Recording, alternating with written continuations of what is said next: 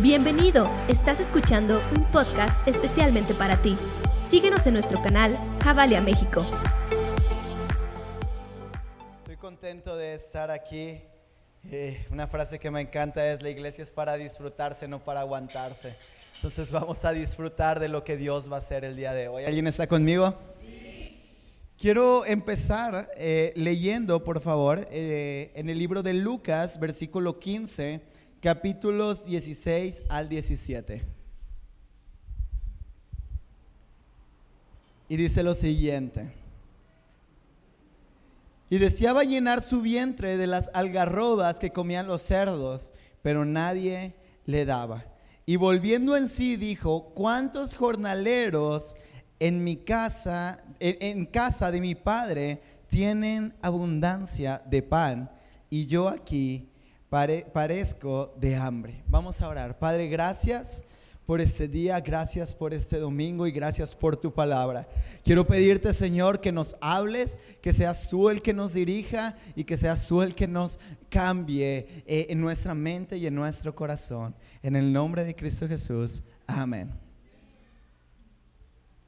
Ah, yo creo que cuando era pequeño veía mucho Hollywood y como algunos sabrán, mi contexto de, vida eh, es un contexto en el cual fui creado con una madre soltera. Mi mamá me, crió prácticamente a trabajo y esfuerzo. ¿Cuántos saben que a veces los papás tienen que machetearle? ¿Sí? Bueno, creo que solo mi mamá es trabajadora aquí. y yo recuerdo que parte de, lo que yo creía o de lo que yo pensaba, no se vayan a burlar de mí, eh, estamos en confianza. Yo decía, bueno, ok, ok, ok, ok, no conozco a mi papá, ¿no? Pero creo que ha de ser un cuate sumamente millonario que en algún momento va a llegar y me va a decir, ¿qué carro quieres? Bueno, llevo 25 años esperándolo y creo que se ha tardado un poco. Pero yo pensaba eso, estos eran mis sueños cuando yo era pequeño. Yo decía, yo veía a mi mamá, yo veía todo lo que trabajaba, todo lo que sufría, todo lo que tenía que salir adelante. Y yo decía, ah, bueno, eh, y, cerraba mis ojos antes de dormir y entonces me imaginaba así de que llegaba y me decía, yo soy tu papá. Y yo, ah, bueno, X, no me importa, pero tengo mucho dinero, ya, te amo, ¿sí? Estamos aquí. Y, esas eran mis fantasías, ¿no? Ese era mi sueño de en algún momento llegar a conocerlo, no por conocerlo, la verdad, porque nunca me hizo falta, sino más bien porque, pues, para que soltara la anita, ¿no? Que aflojara un poco ahí de lana, ¿no? Y y, ese era mi pensamiento y creo que, es lo que nos ha vendido Televisa y sus novelas mucho tiempo, ¿no? El, pobre que de repente tiene una herencia que no sabía que la tenía. ¿Alguien ha visto alguna vez una novela así? Ay, ay, ay, ay. Pido perdón, Padre, por todos los que no dijeron sí, que las... y, y, esta historia me recuerda un poco esa fantasía que yo llegaba a tener cuando era más chico, ¿no? O sea, eh, si no sabes de quién estamos hablando, es la historia del hijo pródigo. Puedes tal vez no saber quién es y no te preocupes, ahorita te voy a contar quién es este cuate que estaba en un momento muy difícil de su vida. La historia va más o menos así. Había un hombre con dos hijos y en algún momento el hijo menor le dice al padre, quiero mi herencia, quiero que me des lo que me corresponde. Digan conmigo lo que me corresponde. Esta persona junta lo que le corresponde a sus dos hijos y se los entrega. El hijo mayor decide tomar una parte de su herencia y quedarse en casa. Y el hijo menor, como buen hijo menor, toma la parte de la herencia que le corresponde y cuenta la Biblia que él se va a otro país. Y entonces vive desenfrenadamente y empieza a malgastar lo que su padre le había dado. Después viene una crisis en el país, a él se le acaba todo lo que tenía y nos situamos en el capítulo 15, versículo 16, que es lo que habíamos visto. Y deseaba llenar su vientre de algarrobas que comían los cerdos, pero nadie le daba. Ahora yo quiero hacerles una pregunta. ¿El hijo pródigo era pobre? No tenía nada y deseaba comer lo que los cerdos comían. No sé si alguien es muy imaginativo. Yo me imagino todo. Entonces, me imagino al hijo pródigo, barbón, no tan padre como mi barba, una barbita un poquito más fea. Pelo largo, ropa fea, sucia. Eh, trabajar entre los cerdos no es un trabajo limpio. ¿Estamos aquí? Me lo imagino sucio. ¿Cómo creen que olía eso? Ah, gloria. Sucio, hambriento. ¿Alguien ha tenido hambre y se pone de malas? Me lo imagino de malas, me lo imagino que no quería hablar con nadie, me lo imagino harto, me lo imagino cansado y diciendo, ¿cómo desearía tener la vida que los cerdos tienen? Cuando nuestra vida está atada a las circunstancias que hoy estamos viviendo, tal vez estaremos deseando vivir una vida que no nos corresponde. Por eso el tema de hoy es acerca de puertas, de puertas que abrimos, de puertas que están en nuestra vida, que nos han llevado a momentos en los cuales no queremos vivir. Y eso nos ha atado y eso nos ha hecho creer que tenemos una mentalidad de esclavos. Ahora, el hijo pródigo estaba en esta situación.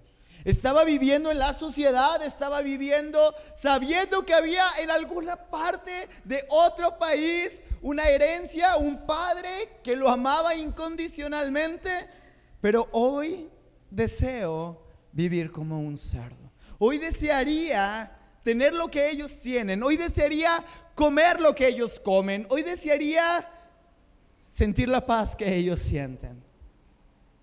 Pero que nosotros deseemos algo no quiere decir que sea lo que Dios ha planeado para nuestra vida. Verso 17 dice lo siguiente.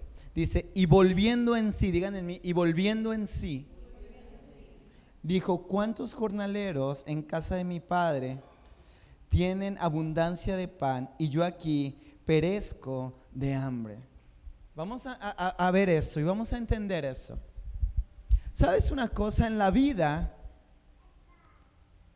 hay caídas. ¿Alguien está aquí? En la vida hay caídas, en la vida hay momentos que tomamos, como vimos la semana pasada, decisiones que afectan nuestra naturaleza, decisiones que nos llevan a un rumbo que no es el que Dios tiene para nosotros. Y aquí está el hijo pródigo habiéndose caído, pero después sucede algo que quiero hablar y creo que es lo que va a suceder el día de hoy. Dice, y volviendo en sí.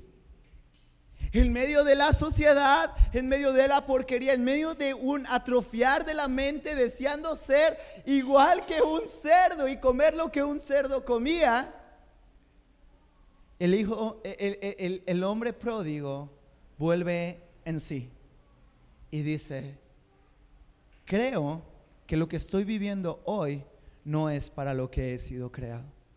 Creo que el querer ser como un cerdo no es lo que hay en casa de mi padre. Creo que este momento difícil y angustiante que estoy viviendo no es lo que hay en casa de mi papá. ¿Estamos aquí? Y quiero hablarles algunos puntos que son importantes acerca de cómo levantarnos de momentos difíciles, de cómo levantarnos de momentos en los cuales nuestras decisiones nos han llevado a un punto en el cual desearíamos tal vez obtener algo que no es para nosotros. Y el primer punto que quiero tocar es el reconocer que necesitamos ayuda. Dice la palabra de Dios, y volviendo en sí, dijo, hay tanta abundancia en la casa de mi padre, creo que voy a ir y voy a hablar con él. Ahora, quiero hacerles una pregunta. ¿Cuántos problemas creen que nos hubiéramos evitado si hubiéramos pedido ayuda en circunstancias de nuestra vida? ¿Dónde estaríamos hoy si en lugar de querer obstinadamente caminar solos, hubiéramos dicho a alguien, necesito que me ayudes. Eh, a veces para los hombres es un poco más difícil este punto. ¿Por qué? Porque, porque somos el hombre, ¿no? Somos, somos el macho mexicano. Puedo solo, ¿no? Por eso tengo mi bigotito de macho mexicano para recordarme.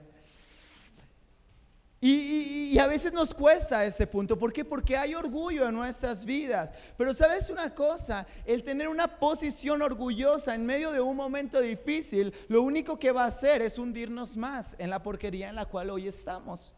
O en la situación difícil en la cual hoy estamos. Esta persona tuvo que volver en sí, el hijo pródigo tuvo que volver en sí y decir, en casa de mi padre viven mejor de lo que yo estoy viviendo. Creo que necesito ayuda creo que necesito a alguien que me restaure. Y voy a ir a casa de mi padre y la historia dice que dijo, y le voy a pedir que me haga igual que uno de sus esclavos. El hijo pródigo reconoció un punto. Necesito ayuda. No puedo seguir viviendo igual. No puedo seguir estando en la misma situación de la que hoy estamos viviendo. ¿Sabes una cosa? Hay una frase que me encanta y es una frase de liderazgo, pero dice lo siguiente. Si quieres llegar rápido, ve solo, pero si quieres llegar lejos, ve acompañado. El llanero solitario no puede perdurar en la vida real. El llanero solitario no puede seguir viviendo fuera de las pantallas de televisión. En la vida real, los llaneros solitarios mueren. Me impresiona la naturaleza, porque la naturaleza es sumamente sabia y la naturaleza enmarca mucho de, principios que a veces no les ponemos tanta atención, pero hace, eh, me gusta mucho ver Discovery Channel y, me encanta esos programas de animales, ¿no? de depredadores. Y me impresiona como siempre los que mueren son los que se apartan de la manada. Ahí está la leona, porque las mujeres siempre son más bravas. Algunas, algunos. Y ahí están las leonas y están esperando y están cazando. Se me hace que es medio machista el león y no se mueve y está en casa o tal vez cuidando a los niños. Y está la leona, ¿no? Y está esperando que la, está viendo la manada. Pero cuando un animal, cuando un ciervo, cuando un antílope se sale tantito de la manada, esa es la presa. A veces en nuestras vidas estamos en esta situación de vulnerabilidad y no somos capaces por nuestro orgullo de reconocer que si no hubiéramos salido de la casa, que si no hubiéramos salido de la manada, que si le hubiera pedido a alguien que me acompañara, que si hubiera sido vulnerable con alguien, entonces tal vez no estaría siendo merodeado por depredadores. Estaba el hijo pródigo, dejó su manada, dejó su casa, estaba solo, pero tuvo que llegar al punto de decir, necesito ayuda. Ahora, y este es un anuncio y es parte de la prédica. Todos los domingos tenemos en la parte de atrás a gente con el corazón de ayudar. A gente dispuesta a escucharte, a abrazarte y a orar por ti. Pero la gran mayoría de las veces la gente que atendemos en la parte de atrás es gente que viene por primera vez y le vamos a dar un regalito que tenemos para él y eso también para que lo vayan apuntando si vienen por primera vez. Pero muy pocas veces gente de la iglesia se acerca y dice, necesito que me ayudes y necesito un consejo porque estoy viviendo esto. No, o sea, ¿cómo yo me voy a acercar allá atrás? Llevo 20 años eh, de cristiano. Llevo 30, 40 años de cristiano. Tal vez tengo más de cristianos que lo que tiene el cuate que me está hablando en la tarima. ¿Cómo yo me voy a acercar y les voy a decir que estoy teniendo un problema? Claro que no, yo lo voy a solucionar. Yo voy a poder, porque Dios y yo somos uno. Uh, uh, uh. somos uno y lo vamos a hacer y lo vamos a solucionar. ¿Cuánto tiempo nos ahorraríamos si dejáramos entrar a otras personas a nuestra vida que nos pueden ayudar a llegar más lejos. Ahora, me encanta este punto porque como seres humanos necesitamos a alguien, necesitamos ayuda, somos seres sociables, somos personas que aunque sea la persona más grinch del mundo, ante el amor no se puede, se, tiene que doblegar. ¿Por qué? Porque somos gente que ama, somos gente que está, gente que necesita sentir a alguien cercano. Y en esta iglesia queremos hacer eso. Queremos ser una iglesia que está y queremos ser una iglesia que ama. Por eso quiero hoy retarte como un spot informativo acércate. Acércate a alguien de liderazgo, acércate a la gente que te estará esperando al final del servicio. Y si no necesitas nada, permítele a alguien que pueda orar por ti, porque hay una gran bendición en orar unos por otros. Ahora el hijo pródigo, volviendo a nuestra historia, vuelve en sí. Y en el verso 18 hay algo que me, que, me quiebra el, corazón, porque dice, me levantaré, eh, Lucas 15, 18 me levantaré e iré a mi padre y le diré, Padre, he pecado contra el cielo y contra ti. Ok. Está el hijo pródigo, lleno de suciedad, lleno de porquería, lleno de malas decisiones, lleno de momentos angustiantes. No sé si está Isaac por ahí. ¿Me ayudas? Y en ese momento dice, me levantaré, iré a casa de mi padre y le diré, he pecado contra el cielo y contra ti. Vamos a entender esta parte. El hijo pródigo, en medio de su dificultad, entendió una cosa, que lo que iba a cambiar su vida no era lo que él podía hacer cuidando a los cerdos, que lo que iba a cambiar su vida era el tomar la decisión de arrepentirse. Digan conmigo, arrepentirse. Ok, vamos a entender esto. El arrepentimiento literalmente lo que significa es un cambio de mentalidad es un cambio de dirección. Es decir, yo voy hacia César, pero antes de llegar a él me arrepiento y entonces el arrepentimiento no es decir, ya no quiero ir hacia ti. El arrepentimiento es llegar y decir, ok, este César está más bonito. Hay más de dónde agarrar. El arrepentimiento no es solamente una parte de súplica. El arrepentimiento es más una acción. A veces creemos que lo que Dios está esperando de nosotros es lo siguiente. Por mi culpa, por mi culpa, yo soy el culpable. Perdón, perdóname, Señor, ayúdame. El arrepentimiento se trata más de acciones que de súplicas.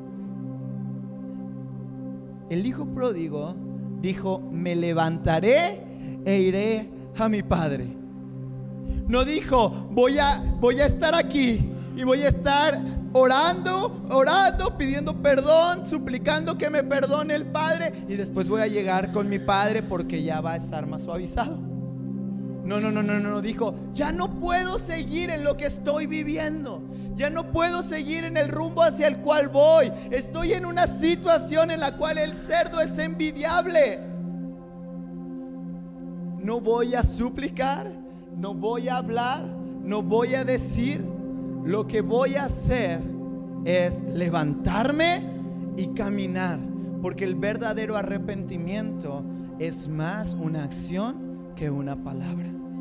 A veces vivimos nuestra vida pidiendo perdón y perdón y perdón y perdón y seguimos viendo a los cerdos como algo deseable. Yo quiero hacerles una pregunta. ¿Qué hubiera pasado si el hijo pródigo solamente se hubiera arrepentido, hubiera pedido perdón, pero se hubiera quedado en la misma posición donde estaba? ¿Qué hubiera pasado si el hijo pródigo hubiera vuelto en sí y hubiera dicho, esto no es para mí, he pecado, estoy mal? Esta garroba está muy rica. ¿Qué hubiera pasado con él? ¿Dónde hubiera terminado él? Creo que no sabríamos de él. Pero él, en vez de quejarse, en vez de agonizarse o de autocriticarse, lo único que hizo es entender que aunque hoy estoy viendo a los cerdos, allá, a kilómetros de distancia y hoy más cerca que nunca, está mi Padre con los brazos abiertos esperándome que aunque hoy estoy en medio de la suciedad, que aunque hoy estoy en medio de la porquería, que aunque hoy mis decisiones me han esclavizado a algo que yo no quiero y que yo no soy, El arrepentimiento no se trata de entenderlo solamente, sino de decir, ya estoy harto de vivir en esto, ya estoy harto de este, eh, eh, de este carácter, ya estoy harto de esta situación, ya estoy harto de esto que estoy enfrentando. Voy a dejar de quejarme y me voy a levantar porque allá hay un Dios con los brazos abiertos que me está esperando y que está esperando a que venga para abrazarme y restituirme como hijo. Es importante que entendamos eso. Porque aunque el diamante se ensucie, no deja de valer lo que vale. Porque aunque el hijo esté en medio de los cerdos, no va a dejar de ser un. Porque aunque el hijo esté en medio de un carácter difícil, de un problema matrimonial complicado, de un problema sexual del cual no ha podido salir, que aunque el hijo esté en medio de, de pecados, de errores que lo están atando, no deja de ser hijo y el Padre no deja de estar listo con los brazos abiertos esperando para que vengas. Y si tú vienes por primera vez o llevas años en la iglesia y has estado alejadote, quiero decir algo hoy.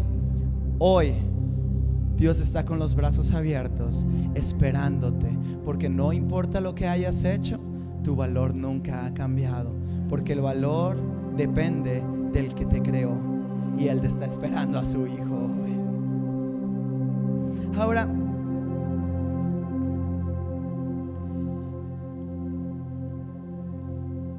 hay una parte importante. Quiero que me acompañen, por favor, a Lucas 22.3.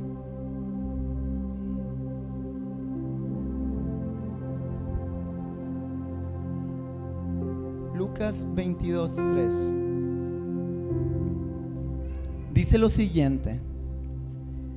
Entonces entró Satanás en Judas, uno de los doce, al que llamaban Iscariote. Vamos a, ver esto porque está, está heavy, no está fuerte. Dice que estaba Judas y entonces Satanás vino a su vida y entró en él.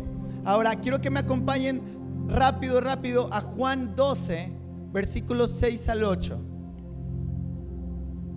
Y quiero que vamos a leer esto. Dice, entonces Jesús le dijo a Judas, déjala tranquila. Ella estaba guardando este perfume para el día de mi entierro. En cuanto a los pobres, siempre los tendráis cerca de ustedes, pero a mí no siempre me tendráis. En realidad, a Judas no le importaban los pobres. Dijo eso porque era un ladrón. ¿Un qué? Como él era el encargado de cuidar el dinero de Jesús, y de los discípulos, a veces que se lo robaba. Ok, ¿qué tiene que ver Judas con el hijo pródigo? Hay algo que hay que hablar en la iglesia y que hay que hablar en nuestras vidas y es acerca de el dinero. No te asustes, no te vayas y no aprietes la cartera, nadie te va a pedir nada. Pero es importante que entendamos que el amor al dinero es el principio de todos los males. dice que Judas tenía un severo enemigo dentro de él, que lo hacía ser ambicioso. Y, vamos a eso. Judas sabía que Jesús era Dios. ¿Estamos aquí? Judas sabía porque había visto a Jesús resucitar a gente. Había visto a Jesús hacer milagros. Había visto a Jesús hacer cosas que nunca nadie ha hecho. Y todavía así se atrevía a robarle. El hijo pródigo no entendió una cosa, que si nuestras finanzas no se distribuyen en dos sentidos, nuestras finanzas siempre van a tender a fracasar. Judas le robó a los discípulos, Judas le robó a nuestra naturaleza, a mi comida, a mi renta, a mi gasolina, a mi ropa, a lo que necesito, porque ¿cuántos necesitamos cosas? Bueno, creo que hay gente que no come, solo yo como. Pero también decidió robarle a Jesús. Y es importante que entendamos que el principio de una buena administración está cuando mis recursos se distribuyen en dos caminos, hacia Jesús y a mi vida. Hacia Jesús y a mi vida. Y el no hacerlo trae consecuencias a nosotros. Ahora, vamos a ver cómo vamos a encajar eso. Y, quiero que vayamos rápido a Malaquías 3, del 9 al 11. Y dice algo sumamente fuerte, pero es algo que el hijo pródigo no había entendido. Dice, malditos sois con maldición, porque vosotros, la nación toda, me habéis robado traed todos los diezmos al alfolí y hay alimento en mi casa. Y probadme ahora en esto, dice Jehová de los ejércitos, si no abriré las ventanas de los cielos y derramaré sobre vosotros bendición hasta que sobreabunde. Dice, reprenderé también por vosotros a quién? Al devorador y no os destruirá el fruto de vuestra tierra, ni vuestra vida en el campo será estéril, dice Jehová de los ejércitos. Había un enemigo había un enemigo en la vida del hijo pródigo y se llamaba la ambición. Y cuando nosotros ponemos en nuestro corazón el dinero por encima de lo que Dios es, inconscientemente o sin darnos cuenta, estamos encadenados a lo que el mundo nos está diciendo que necesitamos. Porque dependiendo del celular que tienes, es el estatus que posees. Dependiendo de la marca que tienes en tu ropa, es si te voy a hablar o no te voy a hablar. ¿Han escuchado esto? Porque la sociedad vive del cosmos, de lo que se ve. La sociedad vive del materialismo, porque entre más tenemos, más valemos, porque entre más poseo y más caro haya pagado por eso, entonces más valor tengo yo. Y ese es un enemigo. Pero cuando yo entiendo que el deshacerme de eso, que pudiera llegarme a dar un valor, y se lo entrego a Dios, entonces el devorador ya no vendrá a mi vida. Si, si Judas hubiera entendido que no tenía que robar, sino que tenía que dar, entonces no hubiera venido la tentación a su vida. Si el hijo pródigo hubiera entendido que lo que el Padre le había dado era para multiplicarlo y era para engrandecer la obra que él había hecho, no hubiera llegado a un punto en el cual la falta de dinero lo hiciera sentir igual que un cerdo. Y yo quiero decirte algo hoy. Si tienes o no tienes, eso no habla de quién eres. Lo voy a volver a repetir. Si tienes o no tienes, si tienes 10 pesos hoy o tienes un millón, no importa. Eso no determina quién eres. Porque aunque el hijo pródigo había tenido y ya no tenía, no dejaba de ser un hijo, no dejaba de tener gracia, no dejaba de tener una casa, una cama y un padre que lo ama. ¿Sabes una cosa? Te habla alguien que sabe lo que es no tener. Te habla alguien que sabe lo que es estar prácticamente semanas sin nada que comer, oliendo estiércol de perro día y noche. Sé lo que es no comer, sé lo que es que una tripa quiera comerse la otra y sería una bendición que se pudiera. Sé, sé, entiendo pero en medio de ese momento de angustia, en medio de ese momento de escasez, mi valor no se ve afectado. Porque a mí el que me creó es Dios. Y hoy está con los brazos abiertos. Y no importa dónde me haya ido, Él está esperando que tú vengas hoy a Él. Porque Él quiere hacerte libre de eso. Pero tu mentalidad debe de cambiar el día de hoy. La comida de los cerdos es para los cerdos porque cuenta la historia que cuando el hijo pródigo se arrepintió de verdad y se levantó y caminó a casa del padre, dice literalmente la Biblia que estando aún lejos, digan conmigo lejos, el padre lo vio y se levantó y no esperó que se acercara, sino que el padre corrió hacia el hijo. Que no se trata de tus capacidades, se trata del extravagante amor de Dios que está corriendo hoy tras de ti. No se trata de cuánto tienes, de cuánto has fallado, de cuántos errores has cometido. El Padre te está viendo a lo lejos y está diciendo, no hay algo que me pueda detener, no hay algo que pueda limitar. Yo voy a ir tras mi hijo, yo voy a ir tras él, porque lo amo. El problema que había tenido el hijo pródigo con la cuestión del dinero lo había llevado a un punto en el cual él dijo, voy a regresar a casa de mi padre y le voy a pedir que me haga un esclavo. Ah, ¿cuántos saben que Dios es inmensamente bueno y fiel? Creo que pocos, pero si no lo crees es así. ¿Alguien cree que Dios es bueno y fiel? Dice la historia que el padre lo ve, lo abraza y lo besa imagino a qué habrá olido ese beso. Y lo que hace con su hijo es ponerle una túnica que cubra sus vestimentas sucias y ponerle un anillo. El hijo quería volver a casa como un esclavo, pero el padre dijo, eres mi hijo hay una vida nueva, hay un manto nuevo, hay una oportunidad nueva. El pasado quedó atrás, los cerdos quedaron atrás, las algarrobas quedó atrás. Y no solamente eso, sino ten ahora la autoridad para reinar juntamente conmigo. Ten ahora la autoridad para llamar a los criados como si yo lo estuviera haciendo. Es tiempo de levantarnos. Es tiempo de levantarnos. Es tiempo de entender que seguimos siendo hijos sin importar lo que estemos viviendo.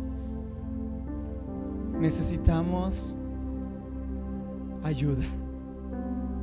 Necesitamos arrepentirnos y necesitamos entender que el Padre está con los brazos abiertos, esperándonos para vivir en verdadera y plena libertad.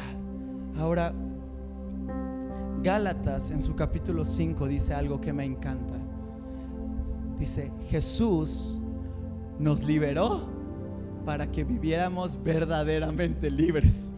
Y puede sonar una parte, oh, pues, pues, claro, si te liberó es para que seas completamente libre. No, no, no, vamos a entender esto. Él nos liberó, Él nos rescató, Él nos salvó, Él nos perdonó para que no solamente lo entendiéramos y lo creyéramos, sino para que lo viviéramos porque el hijo sabía que su padre lo estaba esperando, pero es momento de levantarse y de creer que eso no es lo que Jesús pagó en la cruz por nosotros. Esto no es mi fin, esto no es lo que Él pagó en la cruz por mí. Es tiempo de soltar, iglesia. Es tiempo de perdonar. Porque si nosotros nos levantamos, nos arrepentimos y vamos en una dirección diferente, las ofensas del pasado, las heridas del pasado, los momentos difíciles del pasado quedaron atrás. Y ahora está mi Padre delante de mí. Los cerdos están atrás. Tu vida si vienes por primera vez, lo que has estado viviendo hasta el día de hoy quedó atrás. Porque a Jesús le gusta borrón y cuenta nueva. Porque en Él todas las cosas son hechas nuevas. Porque en Él no existe el pasado, sino solamente el futuro. Y yo quiero decirte algo, la ley nos encadenaba. Y a veces nosotros podemos llegar a pensar, y esta era la mentalidad del hijo pródigo. Fallé, pequé, le robé a Dios, le robé a mi padre, lo despilfarré, tomé malas decisiones. Me merezco ser un esclavo. ¿Sí? Eso es lo que él pensaba. Me merezco ser un esclavo. Y a veces vivimos en situaciones en nuestra vida diciendo, me merezco lo que estoy viviendo. Me merezco que haya problemas económicos, me merezco que mis hijos me traten como me tratan, me merezco que mi esposo sea como es, me lo merezco. ¿Por qué? Porque he fallado. Quiero decirte una cosa. Su gracia triunfa sobre el juicio. y tus juicios y tus pensamientos y lo que tú has creído de tu propia vida se rompen delante de la gracia de Dios.